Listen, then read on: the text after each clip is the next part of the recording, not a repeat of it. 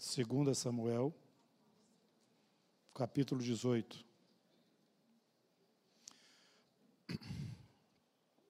Eu vou ler o verso 32 e o verso 33.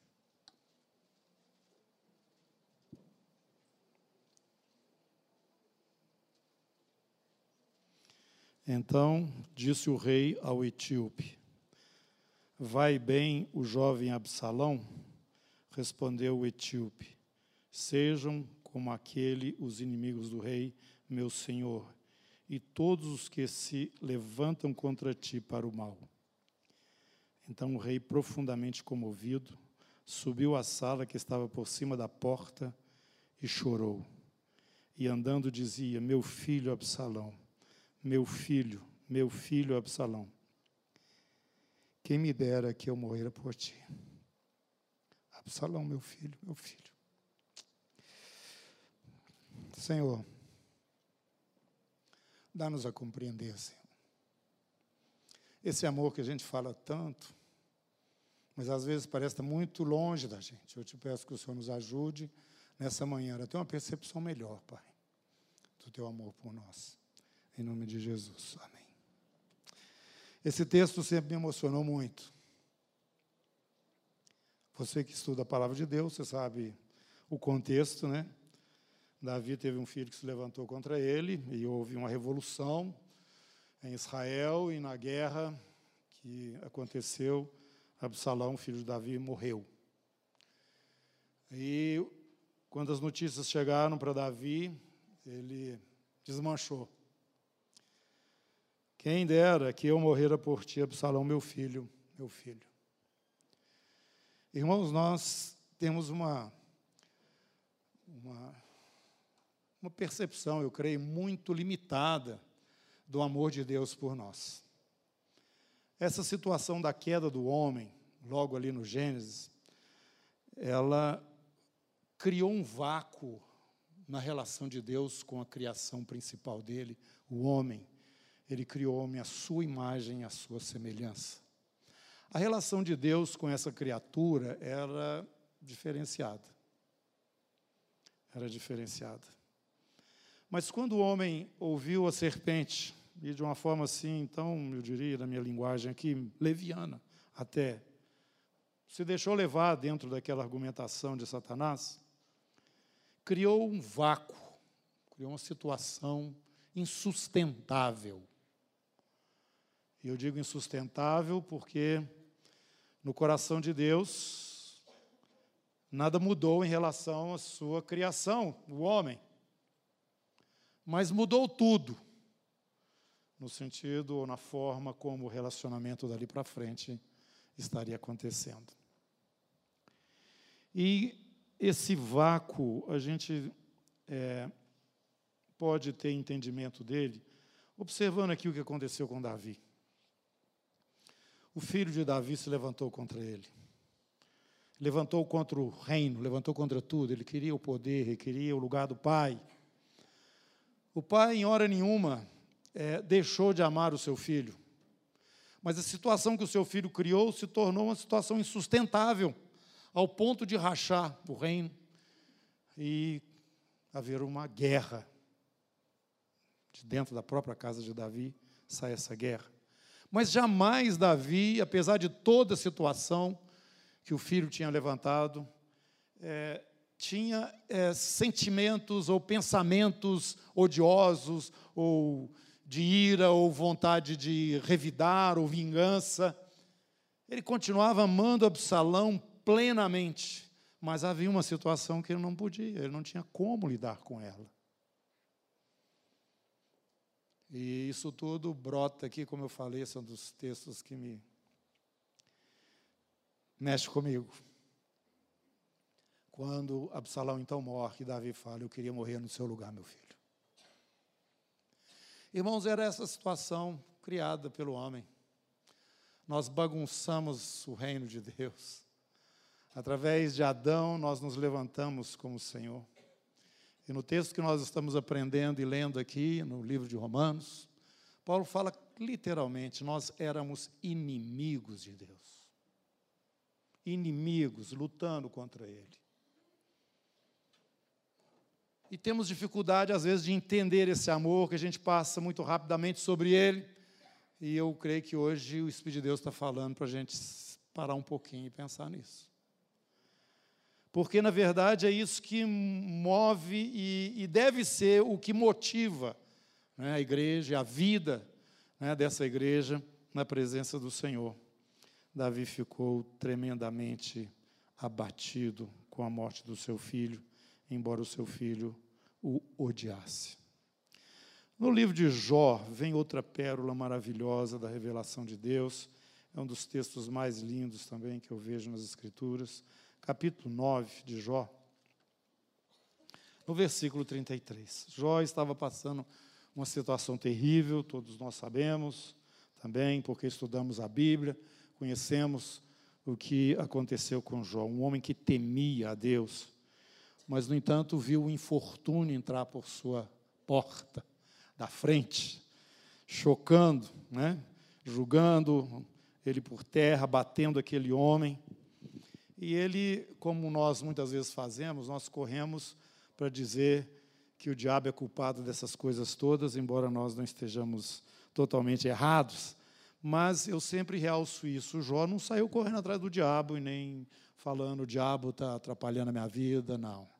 Ele foi conversar com o Deus que ele adorava.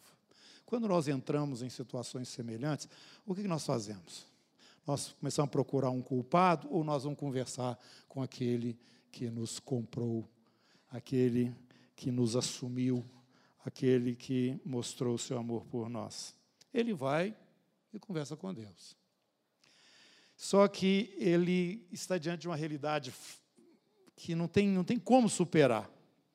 No verso 32 do capítulo 9, ele fala o seguinte: Porque ele, Deus, né, não é homem como eu, a quem eu responda, vindo juntamente em juízo.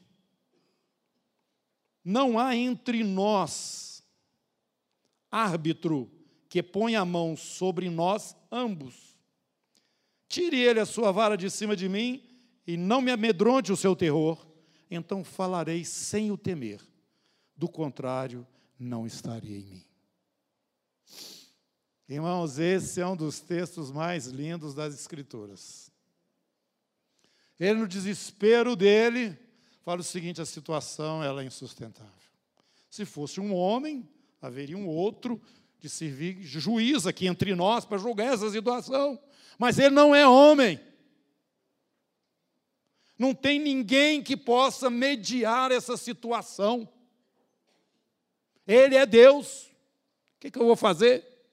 Se ele tirar esta, esta posição, sair dessa posição lá, que me, me, aterror, me, me, aterroriza, ou que tem poder, ou que faz tudo do jeito que ele quer, entendeu? Aí então nós conversaríamos. E é claro que eu ia falar com ele.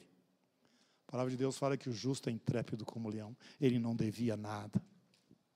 E Deus não condena por isso. Pelo contrário, o Senhor chama a atenção dos amigos de Jó que o estavam condenando como se ele realmente fosse uma pessoa iníqua. Porque não se explicava aquela situação. Jó fala o seguinte: tem que ter alguém entre nós. Meus irmãos, essa que é a situação maravilhosa que é, nós estamos tratando agora, ela se torna uma coisa maravilhosa porque ela é profunda demais. Nós criamos, assim como Absalão, uma situação com o nosso Deus que nos ama, mas Ele é Deus, a situação entre nós não tem jeito, como, como é que vai resolver isso? Tem uma pessoa que até então não estava muito bem mostrada ou manifestada aqui na revelação da antiga aliança, no Antigo Testamento, que estava presenciando isto, que estava vivenciando isso façamos o homem. Ele estava lá fazendo o homem também. Ele fazia parte desse Deus triuno. Ele disse o seguinte: Isso é insustentável. Eu fico olhando o Pai, com esse amor desesperador por esta criatura, o homem, e vejo o homem inimigo dele, e não tem ninguém para colocar a mão nele e no meu Pai. Estou aqui eu vou fazer esse papel.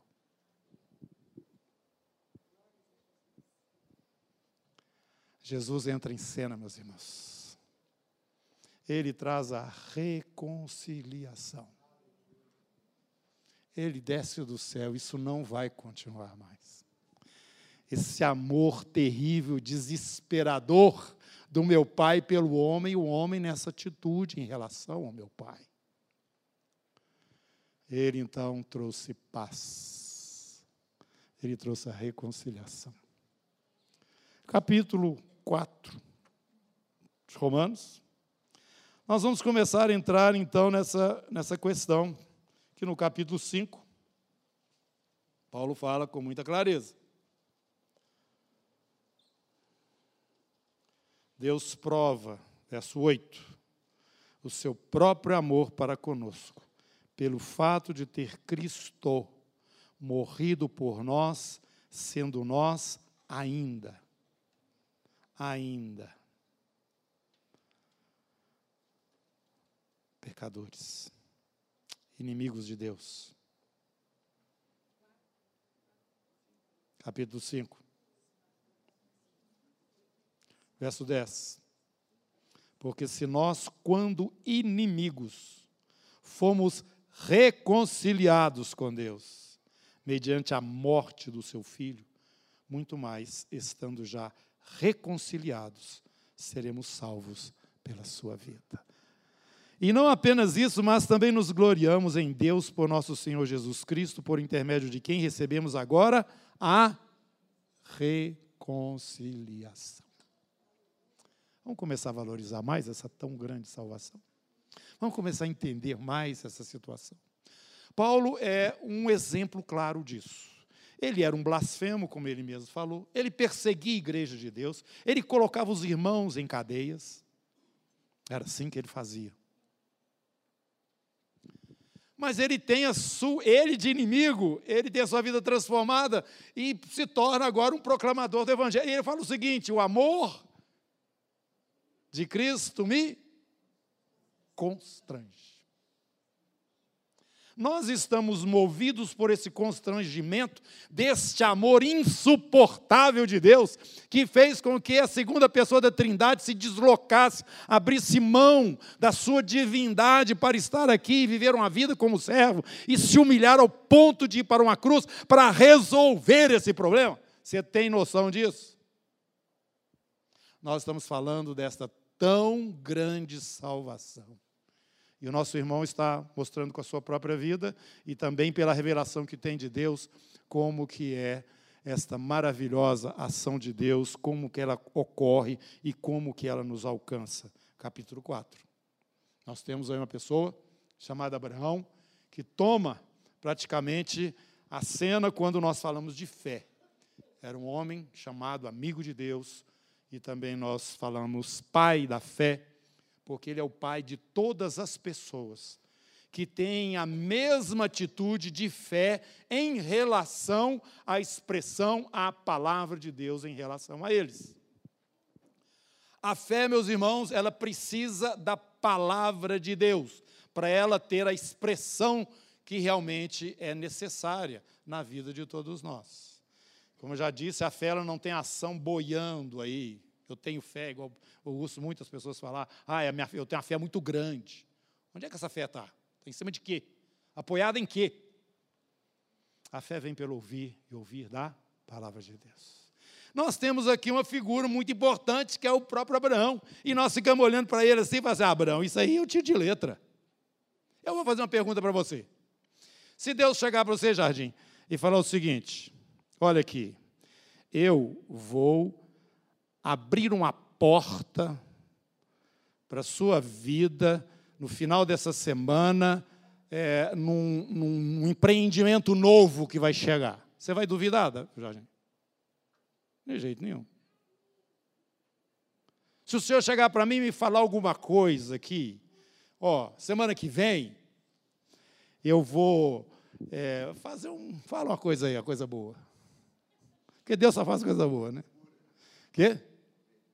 É, vai trazer um mover de cura aqui no nosso meio. Vocês acham que eu vou duvidar? Não.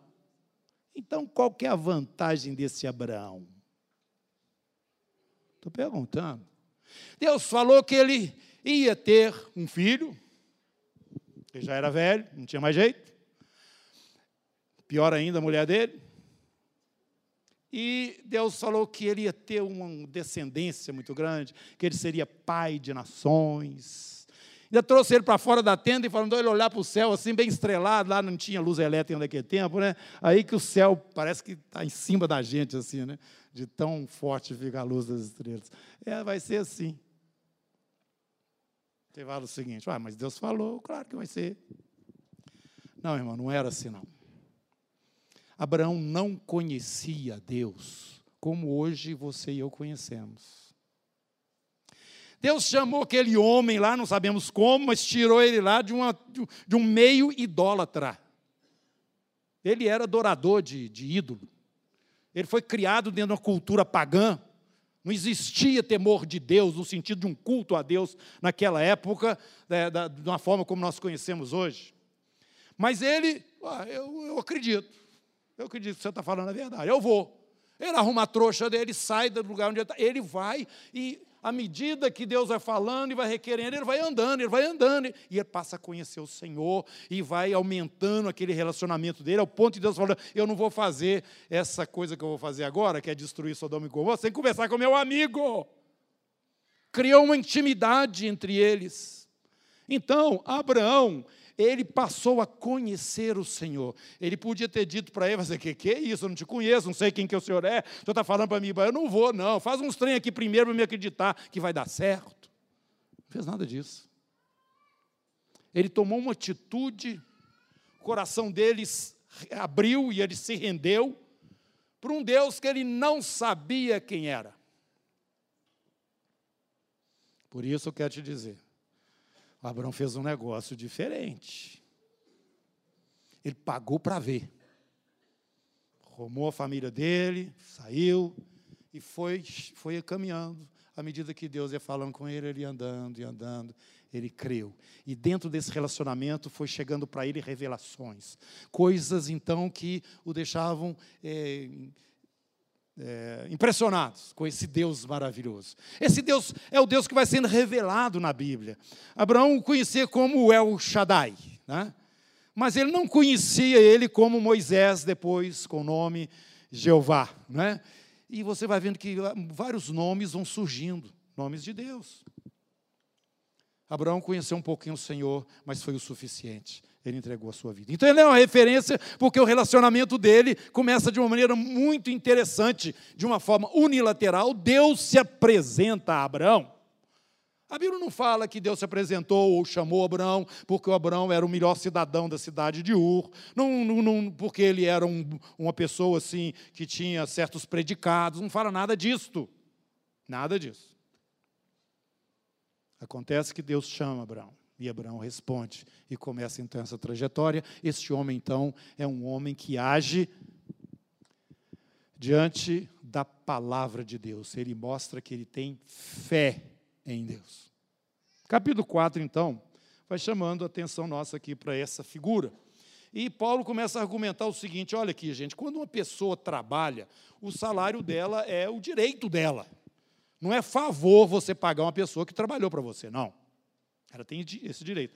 Agora, o caso que nós vamos estar tratando aqui, ele é diferente. É o seguinte: a pessoa não trabalhou e não fez nada e recebeu a si mesmo. É disso que eu estou falando. Vocês lembram daquela parábola que Jesus falou? Daquelas pessoas que foram chamadas para trabalhar na vinha, nos horários diferenciados, né? E os que chegaram foram. É, é, foram empregados nos últimos horas, trabalharam muito pouco, receberam igual os que tinham trabalhado o dia inteiro. Então eles falaram assim: peraí, tem uma injustiça aqui, ó. Nós trabalhamos o dia inteiro e estão recebendo igual esses aqui que trabalharam. O que Jesus fala para eles? O dono da vinha falou assim: bom, o que, que eu combinei com vocês? O que eu combinei com vocês está na mão de vocês aí. Agora, eu, do que é meu, eu faço o que eu quero.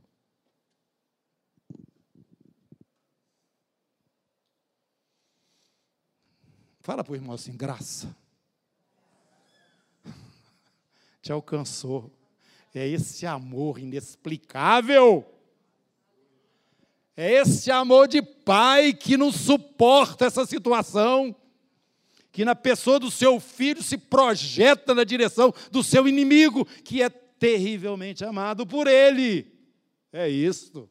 Isso acontece unilateralmente. Nós éramos inimigos, não fizemos nada para merecer isso. Pelo contrário, se você exercita a sua fé, se você crê realmente no amor desse Deus por você, você então se entrega e você é justificado. Acabou. Você é reconciliado. Você é um filho amado que agora usufrui do amor e das riquezas deste Pai maravilhoso que você tem. É isso que ele vai explicando aí, e ele fala aí a partir do verso 20, do verso 9, ele está falando que essa bem-aventurança não é por um grupo específico de pessoas, no caso ali de judeus. Não. Isso é, é para todas as pessoas. Assim como foi para Abraão, é também para todos.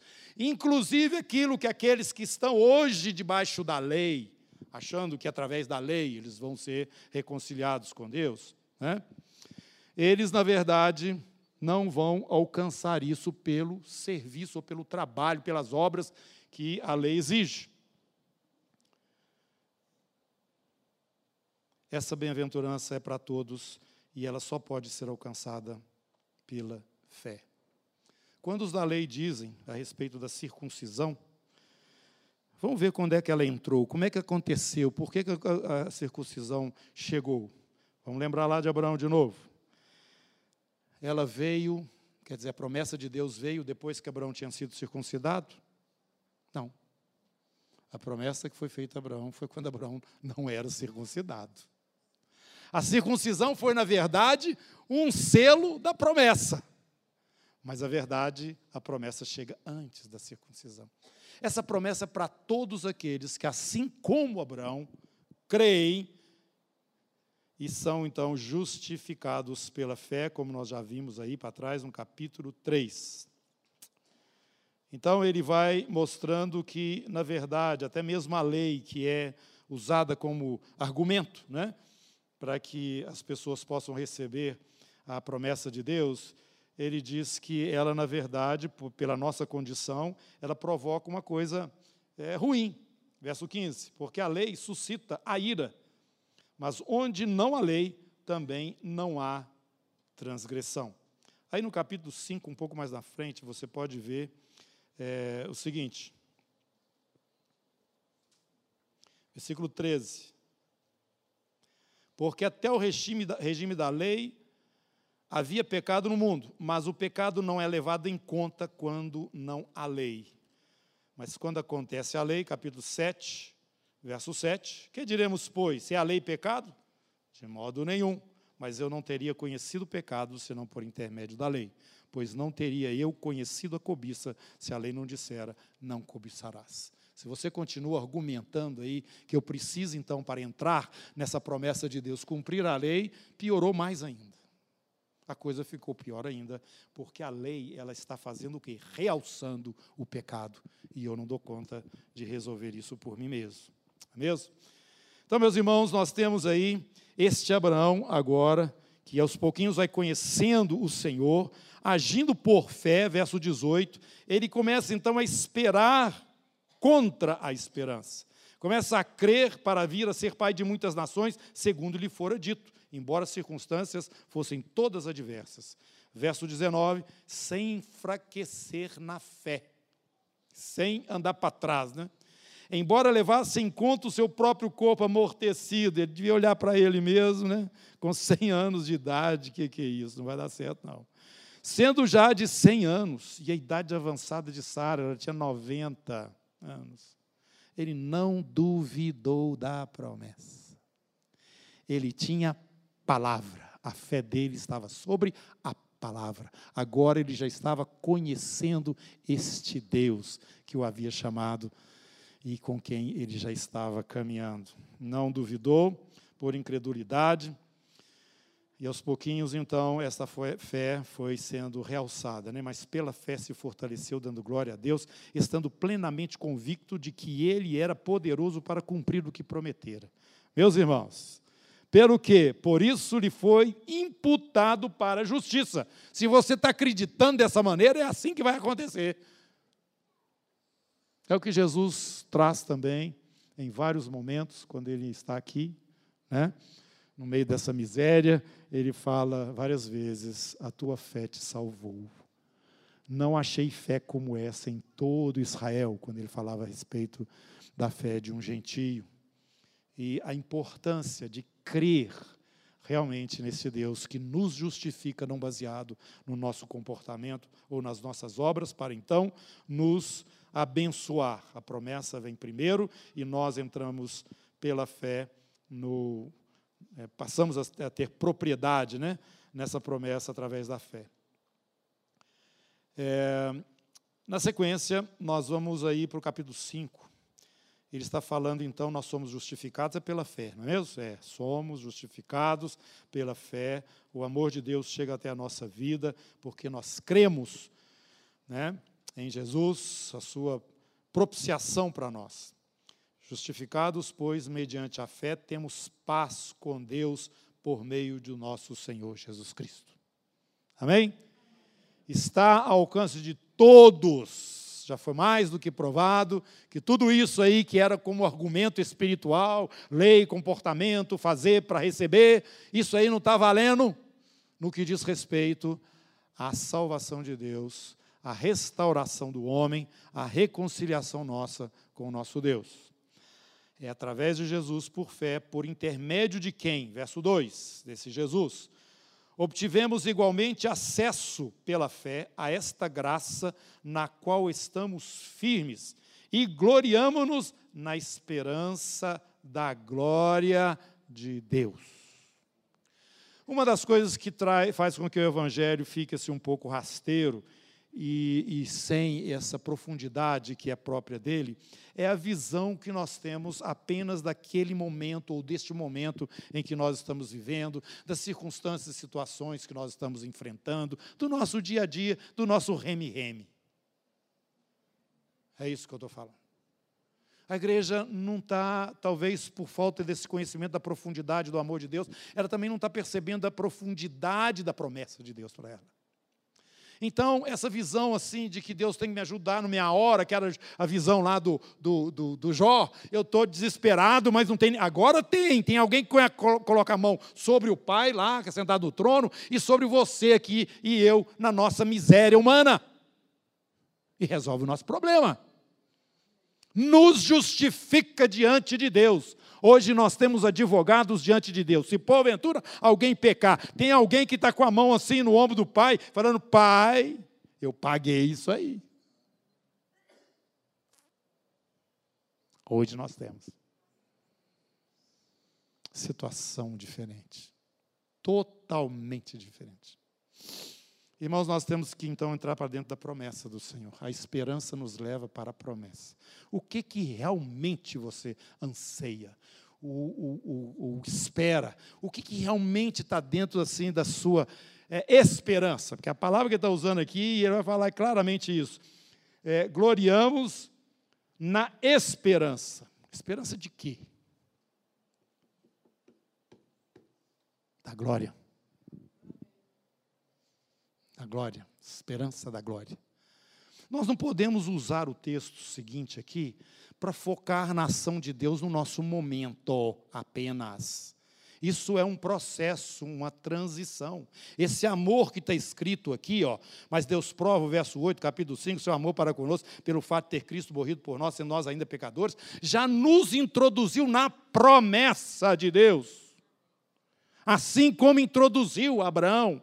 Que promessa é essa? Que coisa é essa? Essa promessa é para agora? É para resolver os nossos problemas aqui, as nossas situações ficarem mais fáceis com a ação de Deus e os anjos trabalhando a, a nosso. Não, irmãos, não, não. A promessa ela, ela vai muito além.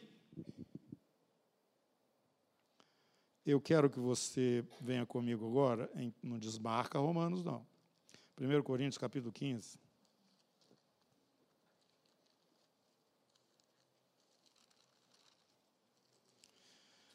Tem uma questão muito séria aí que é a ressurreição. Porque, como nós. É, eu vou voltar lá. Chegou em Coríntios, você não. Fica aí. Eu vou só ler aqui o versículo lá em Romanos, no capítulo 4, o último versículo, fala o seguinte: é, O qual Jesus se entregou é, por causa das nossas transgressões e ressuscitou por causa da nossa justificação. A obra que Jesus realizou, ela não seria completa sem a ressurreição. Não haveria é, solução para nós se Jesus tivesse terminado a coisa toda morrendo na cruz. Se ele não ressuscitasse, a nossa situação é, não estaria resolvida com o Pai. Verso capítulo 15, versículo, é, versículo 14.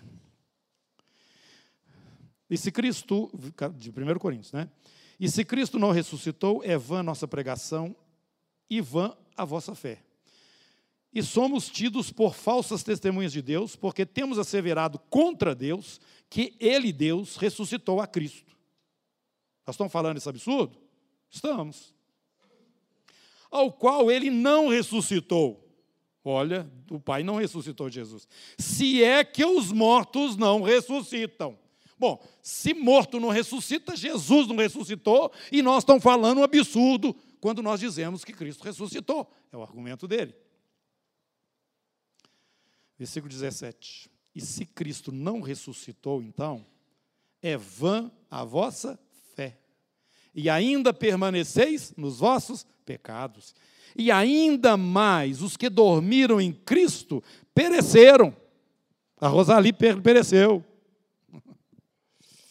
E vários outros irmãos e irmãs, não vou lembrar os nomes de todos aqui. Se a nossa esperança em Cristo se limita apenas a esta vida, somos os mais infelizes de todos os homens. Cadê a esperança sua? Onde é que ela está? Essa esperança da glória? Onde é que ela está? Hebreus, capítulo 6.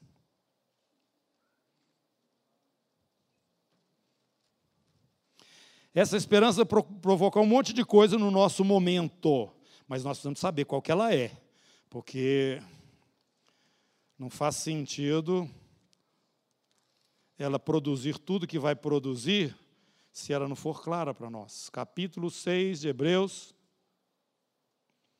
versículo 16, aliás, versículo 15. E assim, depois de esperar com paciência, obteve Abraão a promessa.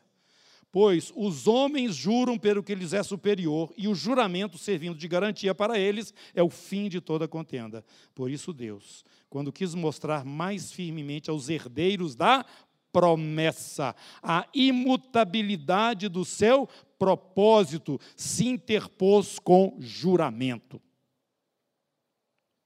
Ele está falando da esperança da glória. Para que, mediante duas coisas imutáveis, nas quais é impossível que Deus minta, forte alento tenhamos nós que já corremos para o refúgio, a fim de lançar mão de quê? Da esperança proposta a qual temos por âncora da alma, segura e firme e que penetra além do véu, onde Jesus, como precursor, entrou entrou por nós, tendo se tornado sumo sacerdote para sempre, segundo a ordem de Melquisedeque.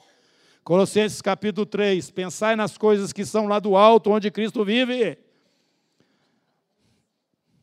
Quando nós estamos aqui orando, vem o teu reino, é essa glória que está reservada para aqueles que creem. Jesus morreu pelos seus pecados, mas ele ressuscitou para a sua justificação, para você tomar posse dessa herança de Deus. O propósito de Deus para o homem vai além da redenção ou do perdão dos nossos pecados e das faltas que cometemos contra o Senhor, que começou lá com o nosso pai Adão.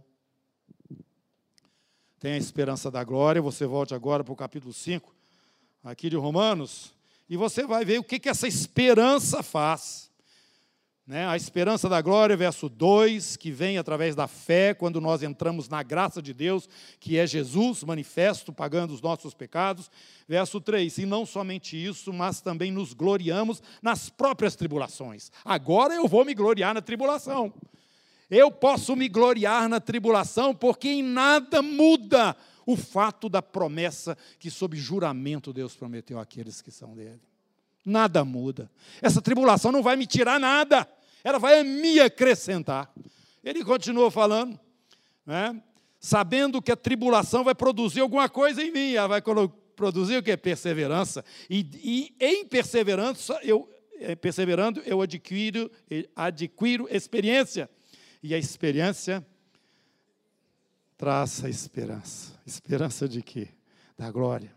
Agora, tudo isso, gente, eu, é, é, acontece dentro dessa realidade aqui. Ora, a esperança, que é essa que está dentro de nós agora, não confunde, nós não estamos inseguros com relação a essa promessa, com relação àquilo que o Senhor tem para nós através de Jesus agora. Porque o amor de Deus é derramado em nosso coração pelo Espírito Santo que nos foi outorgado. Eu não tenho insegurança. O escritor de Hebreus falou e Deus jurou. é impossível que Deus minta. A convicção desse amor por mim, que fez com que Jesus descesse do céu e pagasse em meu lugar, esse amor desesperador de um pai que me vê inimigo dele, sem razão para isso, e que faz com que, através da fé, essa reconciliação aconteça na pessoa de Jesus. Me dá segurança de que nada vai mudar, assim como nada mudou para Abraão. Pelo contrário, aquilo que Deus prometeu vem acontecendo. Aconteceu tudo ainda não, mas ainda vai cumprir completamente as promessas feitas. E assim também conosco, irmãos. E ele vai nos mostrando aqui, ó, versículo 10 que eu já li, porque se nós, quando inimigos, fomos reconciliados com Deus mediante a morte de seu filho, muito mais, estando já reconciliados, seremos salvos pela sua vida. Eu quero que você venha comigo aqui no verso 17 agora. Se pela ofensa de um, que foi Adão, e por meio de um só reinou a morte, muito mais os que recebem a abundância da graça e o dom da justiça reinarão em vida por meio de um só, a saber, Jesus Cristo. Não vamos tirar esse, essa expressão do contexto, tá? Não podemos tirar. Porque tem muita gente pensando que reinar em vida é ter Deus fazendo com que os seus, todos, todos os seus desejos se cumpram. E que Deus passe então a fazer tudo o que eles acham que é bom para eles. Reinando. Sou filho do rei. Sai fora dessa depressa. Reinar aqui está dentro desse contexto da esperança que eu tenho já da promessa do Senhor, a expectativa da glória de Deus, me faz reinar sobre a tribulação, ela não me domina mais. É isso. É o contexto. Me dá a condição de perseverar quando tudo fala, chuta tudo para cima, porque não tem mais jeito. Não, como não tem mais jeito? Deus jurou. Tem alguma coisa me aguardando. Isso tudo vai provocar o que na minha vida? Experiência. Eu vou ficar mais experimentado. Eu vou deixar a condição de filhinho e vou passar a ser pai. É assim que nós reinamos, irmãos. Nesse momento, pela graça que vem da parte do Senhor. E como eu já falei, esse próprio Paulo é um exemplo claro disso.